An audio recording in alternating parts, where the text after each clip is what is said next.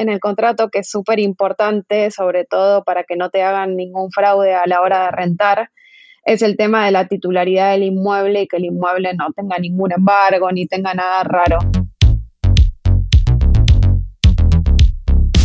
Con la constancia que le pongas a cada episodio, verás buenos resultados en tu salud financiera y en tu bolsillo.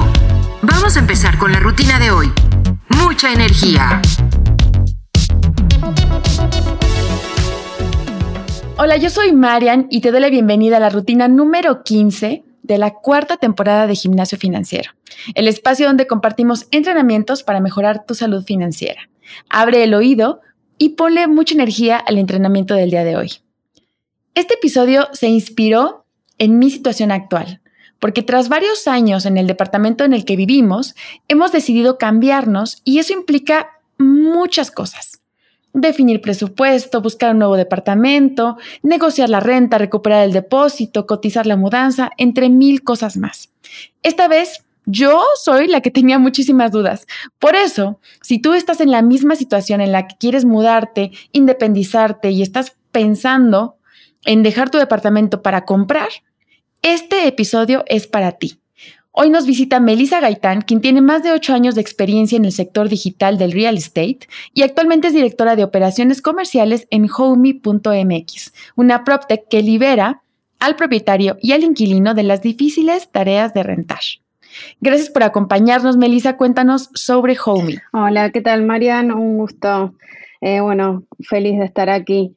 Eh, bueno, como comentabas, tengo ya ocho años de experiencia, un poquito más en este mundo de la tecnología implementada al real estate para volver un poco más digital este negocio inmobiliario. Sí, y bueno, Homey, como bien contabas, es una plataforma digital, sí, que lo que hace es digitaliza el proceso de la renta end-to-end.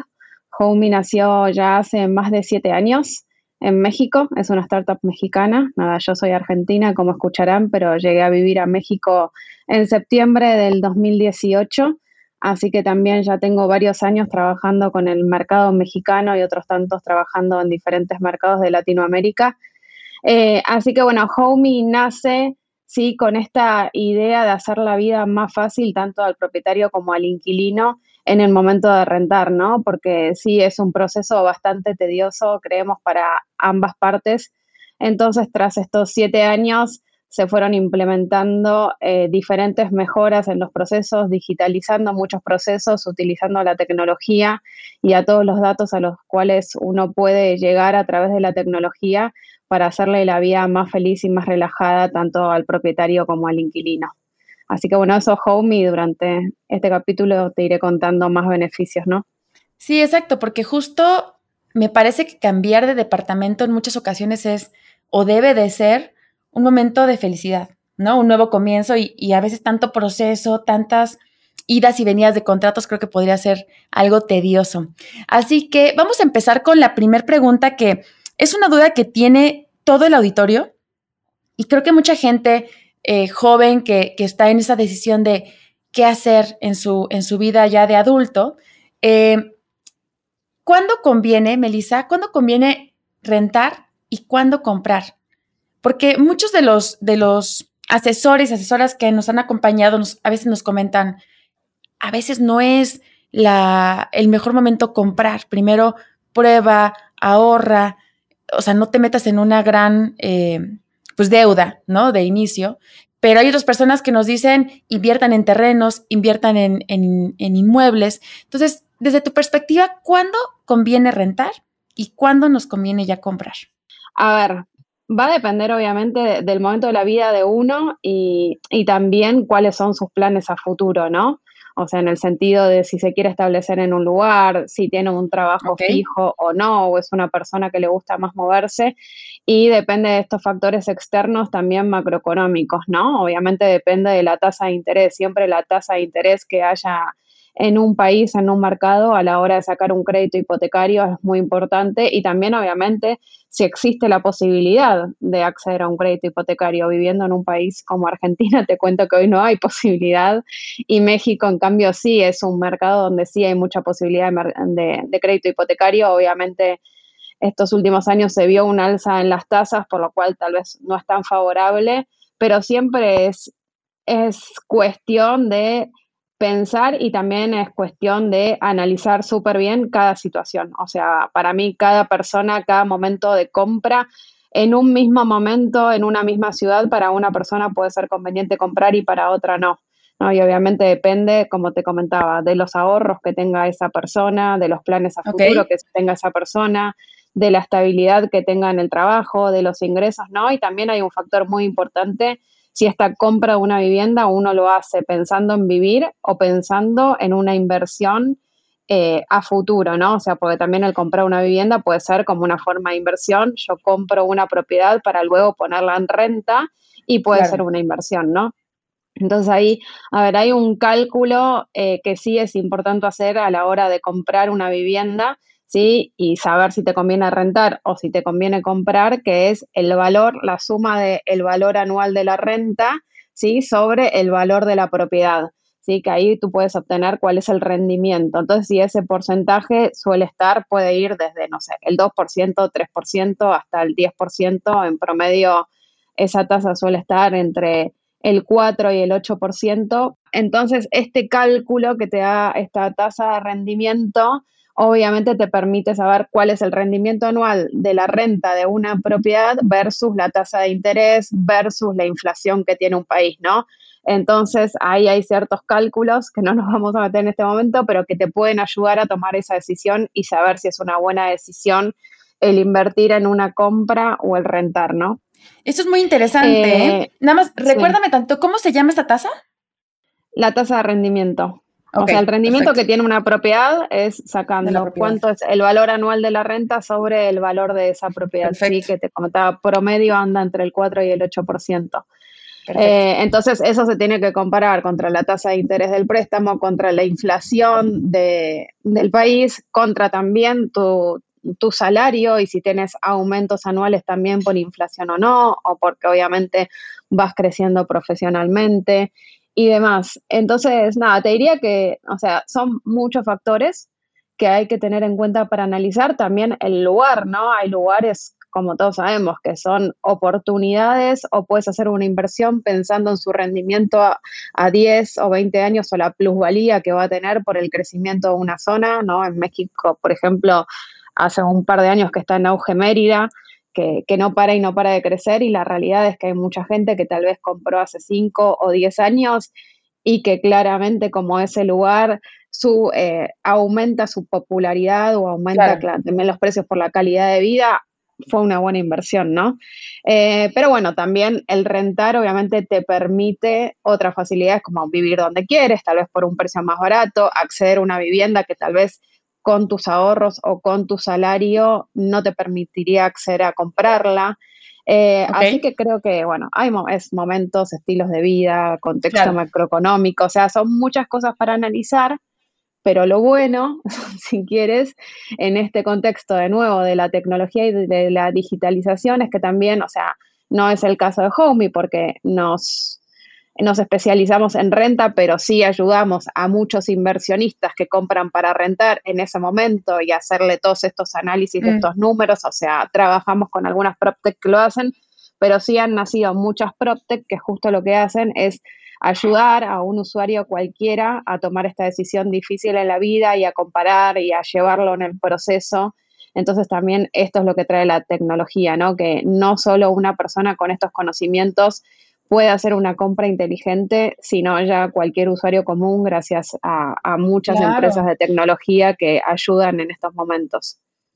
O sea, ahora te metiste en un tema súper interesante también que, que, ya hay que dedicarle yo creo que un tiempo, de invertir en propiedades y ya tienes intermediarios que te ayudan justo a encontrar el inquilino perfecto, a hacer todos estos trámites que, que, implican el contrato y todo esto. Así es que si nos escuchan y también están interesados en el tema de invertir en propiedades, bueno, saben que hay ya empresas que te pueden ayudar a hacerlo cada vez más fácil. Y entrando en materia de renta, ¿qué cosas debemos considerar al momento de elegir un departamento? Es decir, la zona, el costo, el suministro de agua, ¿qué cosas nos puedes recomendar?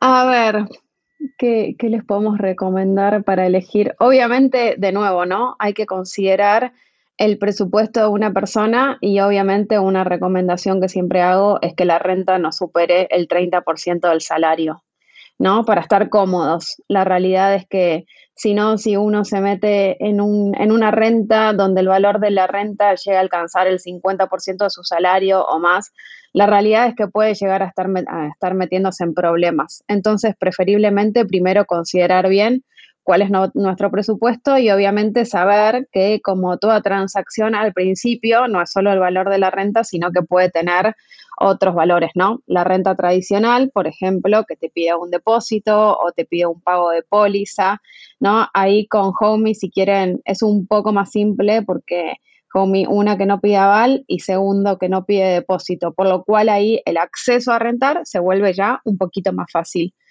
Pero luego, considerando lo que tú dices, eh, bueno, obviamente hay que primero evaluar dónde uno quiere vivir y dónde uno puede vivir, ¿no? Con esto que hablábamos del salario.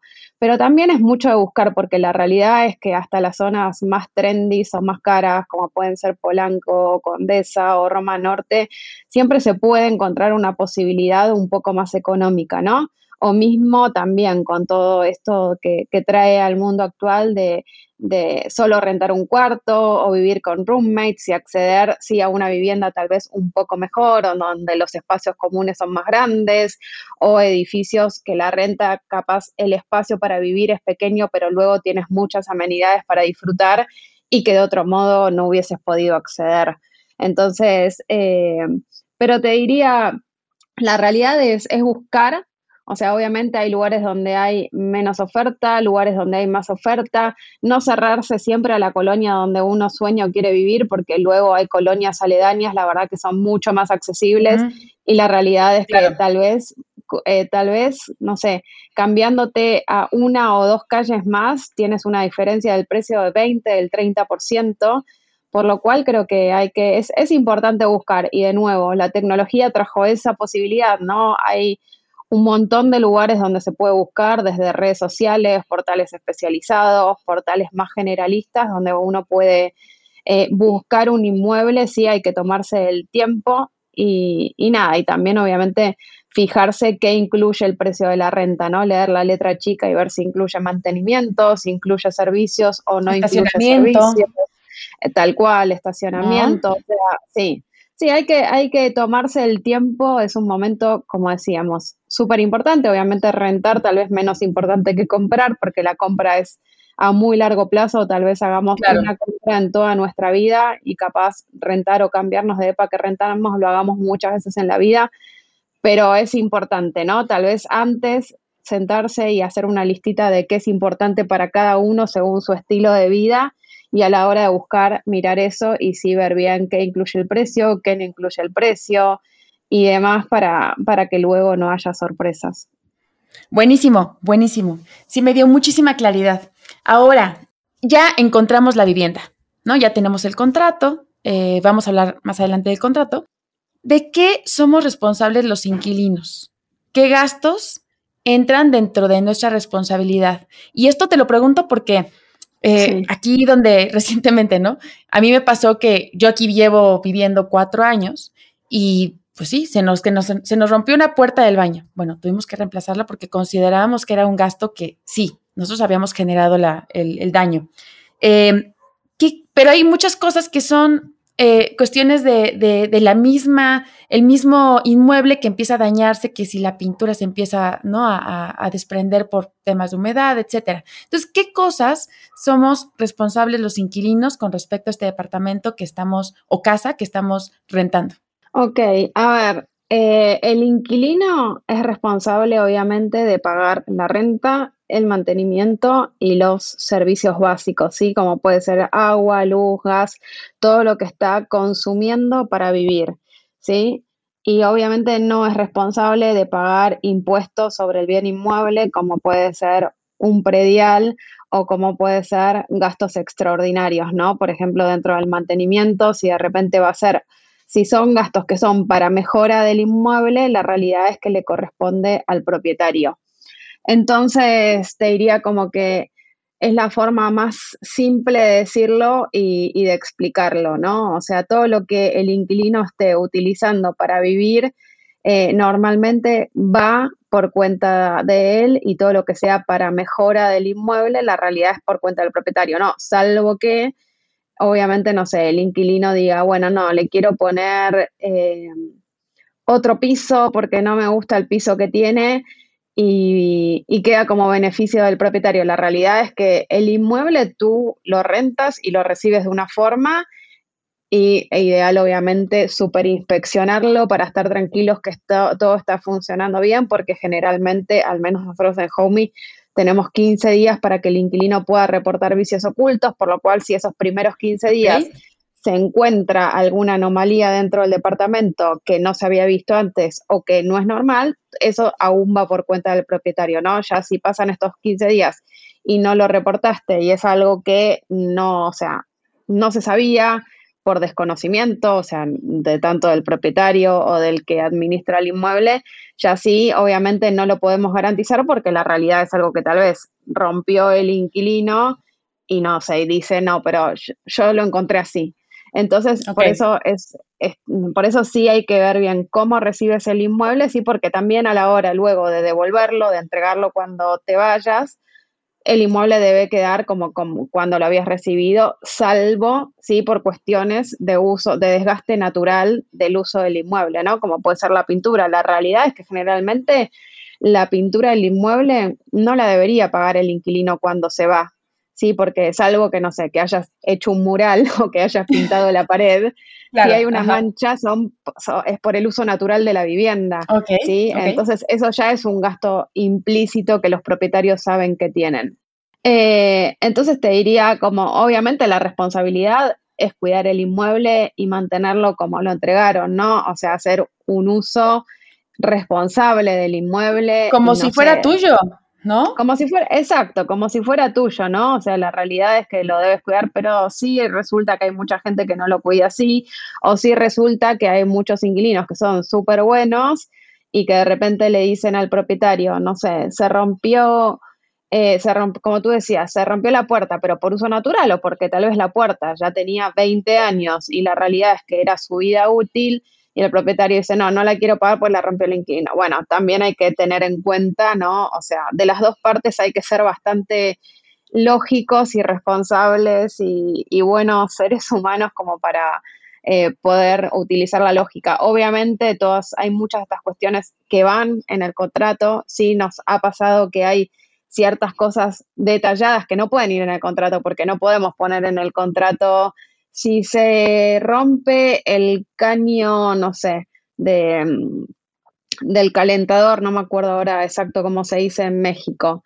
pero un caño que se, que se rompe, o sea, no podemos poner esas especificaciones en el contrato, El tubo de gas. El tubo, exacto. Pero la realidad es que probablemente se haya roto por un por tiempo. natural o por un desgaste natural por tiempo. Entonces nos ha tocado que tal vez se lo hacen pagar el, o quieren que lo pague el inquilino y la realidad es que no. O sea, entonces ahí es bueno, pero en el contrato no especificaba, no, obviamente no puede haber tantas especificidades, pero sí hay una cuestión lógica y donde se debe llegar a un buen acuerdo. Pero yo diría, a ver, si eres un buen inquilino y cuidas eh, la propiedad como si fuese tuya, muy probablemente no, no debieras tener problemas, ¿no? Correcto. Y ya que estás entrando en materia de contrato, ¿por qué no nos cuentas? Porque este es un proceso, o sea, el tema de, de, firmar un contrato, las idas y venidas, de revisar, no somos abogados y generalmente a lo mejor eh, lo hace por nosotros, pero así como personas normales, tendríamos que estar poniendo foco en qué dice el contrato, en qué cosas específicamente tendríamos que poner mayor atención. A ver, tal cual, como dices, otro, tal vez otro de los beneficios de Homey es ese, ¿no? Tenemos un contrato modelo, por lo cual en ese contrato velamos tanto por el propietario como por el inquilino y el contrato no es abusivo para ninguna de las dos partes, ¿no?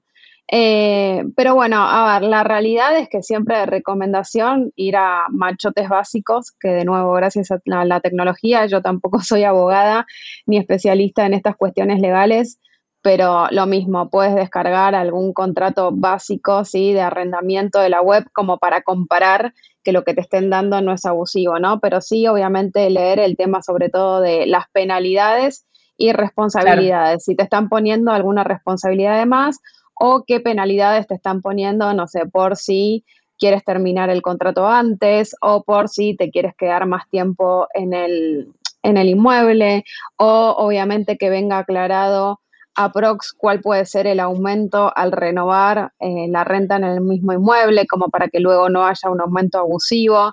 Eh, pero te diría, o sea, lo más sano es intentar que sea así un contrato, un machote clásico y que no se vaya demasiado, compararlo, si tienes un amigo abogado, luego siempre es bueno pedirle que te le eche un vistazo. dé una mano y que le eche un vistazo. Claro. Eh, pero pero eso, o sea, que no se vaya de las normalidades, ¿no? Y que no haya ni que te estén cargando responsabilidades por demás, ni que haya penalidades absurdas, ni que haya eh, alguna cuestión de que borran que el aumento debe, no debe ser, debe ser por fuera del IPCN o de la inflación. Te diría que esas son las cuestiones básicas en cuanto a contratos. Ok, y ahora que mencionas, ¿cuál es el IPSN?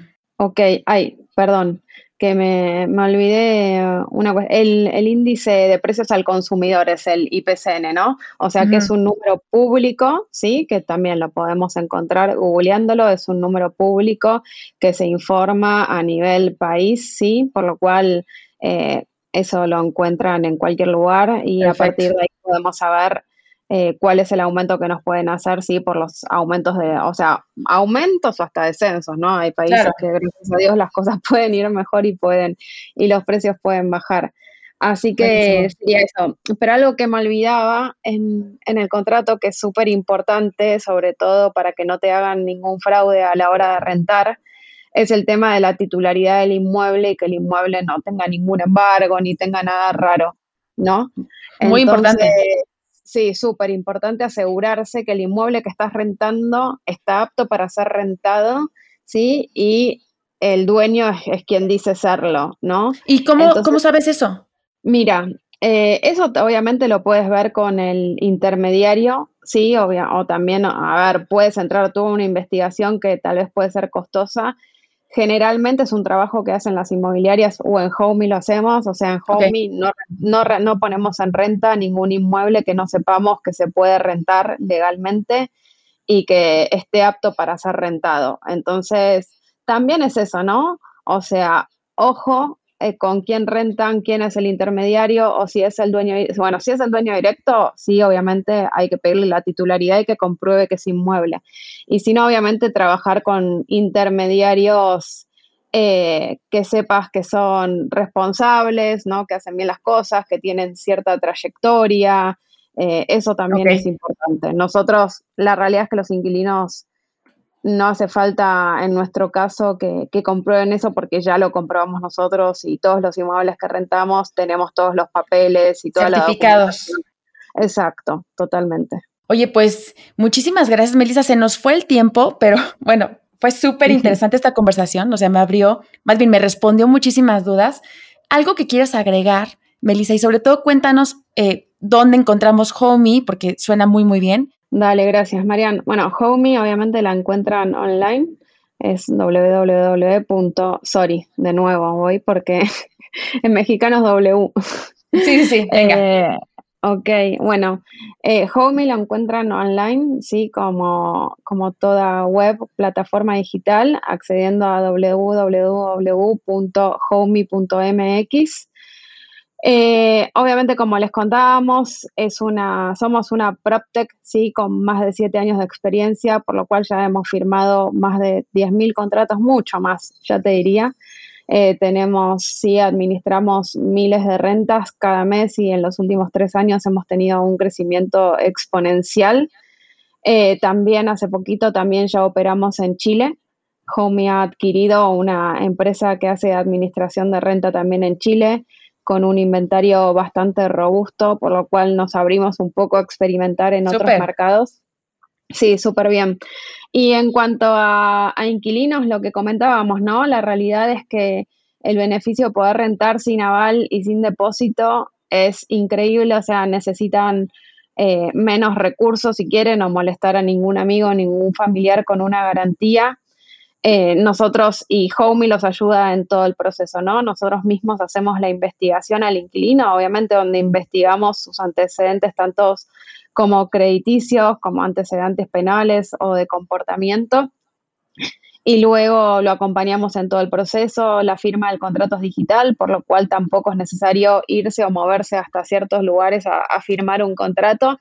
Y luego también obviamente gestionamos todo lo que es la, la entrega del inmueble y justo lo ayudamos con esto, ¿no? Con reportar si tiene vicios ocultos, si tiene en algún momento de la renta alguna duda. También te damos servicio de mantenimiento tanto para inquilinos como para propietarios. Y estamos, o sea, durante toda la vida del contrato, Homey lo va a estar ayudando. Eh, por lo cual creo que es buenísimo y también obviamente al momento de renovar los ayudamos en la negociación o obviamente van a tener un, un ajuste justo ¿sí? sobre la renta o si se tienen que ir antes, eh, nada, también obviamente en algunos casos hay penalidades, en otros no, según lo que diga el contrato, eso es según la ley vigente de México, por lo cual tampoco hay sorpresas, pero la idea es que se sientan acompañados en todo el proceso, sí, para no tener que, andar haciendo cosas extras, o sea, no teniendo que molestar a un amigo abogado, no teniendo que buscar un plomero eh, y demás, ¿no? Y en cuanto al propietario, por si seguramente te escuchan muchos propietarios o futuros inversionistas. También damos todo el acompañamiento, sí, y todo el respaldo de Homey.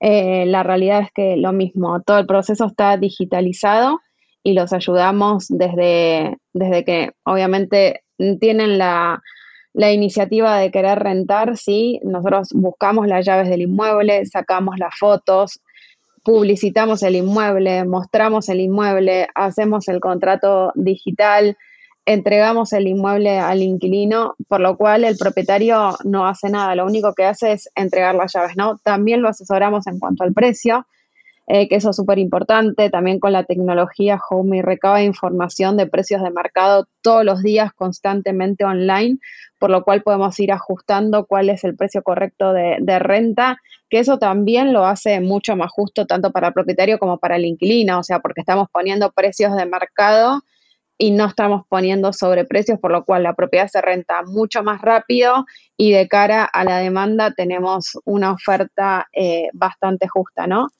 Y algo súper importante, Marian, para cerrar, es el tema, yo creo que algo que trae la tecnología y algo que trae Homey gracias a la tecnología es democratizar el mercado de la renta porque la realidad es que mucha gente que antes no tenía acceso a una inmobiliaria, alguien que le ayude a rentar su inmueble, hoy lo tiene gracias a Homey, porque estamos en todo el país gracias a ser online y le podemos dar servicio a cualquier persona en cualquier rincón del país. Y de cara al inquilino, sí, también es un poco democratizar eh, y también cuidar el tema de la discriminación, ¿no? Porque Homey no se fija a quién le renta ni por raza, ni por edad, ni por género, sino que es una cuestión súper eh, transparente de que se investigan ¿sí? sus ingresos eh, y sus antecedentes y ya, por lo cual tampoco existe eso de no te alquilo por tal nacionalidad o no te, o no te rento por, por tal o cual cosa. Perdón, dije alquilo que es en Argentina y aquí es rentar. Eh, así que nada, eso, la realidad es que como te comentaba, podría, podría hablar todo el día de, de y sus beneficios, pero se nos acaba el tiempo. Sí, justo. O sea, está muy interesante. Los invito y les invito a que, a que busquen Homey. Yo también me voy a meter. Y bueno, se nos acabó el tiempo en, en el episodio del día de hoy. Les voy a dar un spoiler porque la siguiente semana vamos a hablar justamente de finanzas en pareja. Justo el episodio se va a liberar el 14 de febrero. Ya tenemos la casa. Ahora hablemos de cómo vamos a administrar nuestros gastos en pareja. Así que escúchenos en el siguiente episodio. Muchas gracias, Melissa, por habernos acompañado. Eh, y les invito a todos. No, gracias a ti. Y les invito a todos a que se conecten en, o se suban más bien, a nuestro grupo de Facebook, Gimnasio Financiero Podcast. Si te gustó la rutina de hoy, compártela con alguien más para que también pueda mejorar sus finanzas y si está buscando departamento, pues que mejor. Yo soy Marian, muchísimas gracias por entrenar conmigo el día de hoy y nos escuchamos en el siguiente episodio. Bye bye. Llegamos al final del entrenamiento de hoy. Repite esta rutina para mejorar tus resultados. Para ser miembro del gimnasio, suscríbete ahora. Si quieres más intensidad, regístrate a nuestra comunidad de entrenamiento en Facebook, gimnasio.financiero podcast. Y si quieres tener membresía VIP y comenzar a invertir con mejores rendimientos, súmate a nuestro grupo de inversión Gimnasio.financiero podcast. Pide tu pase de acceso en recepción con gimnasio.cubofinanciero.com.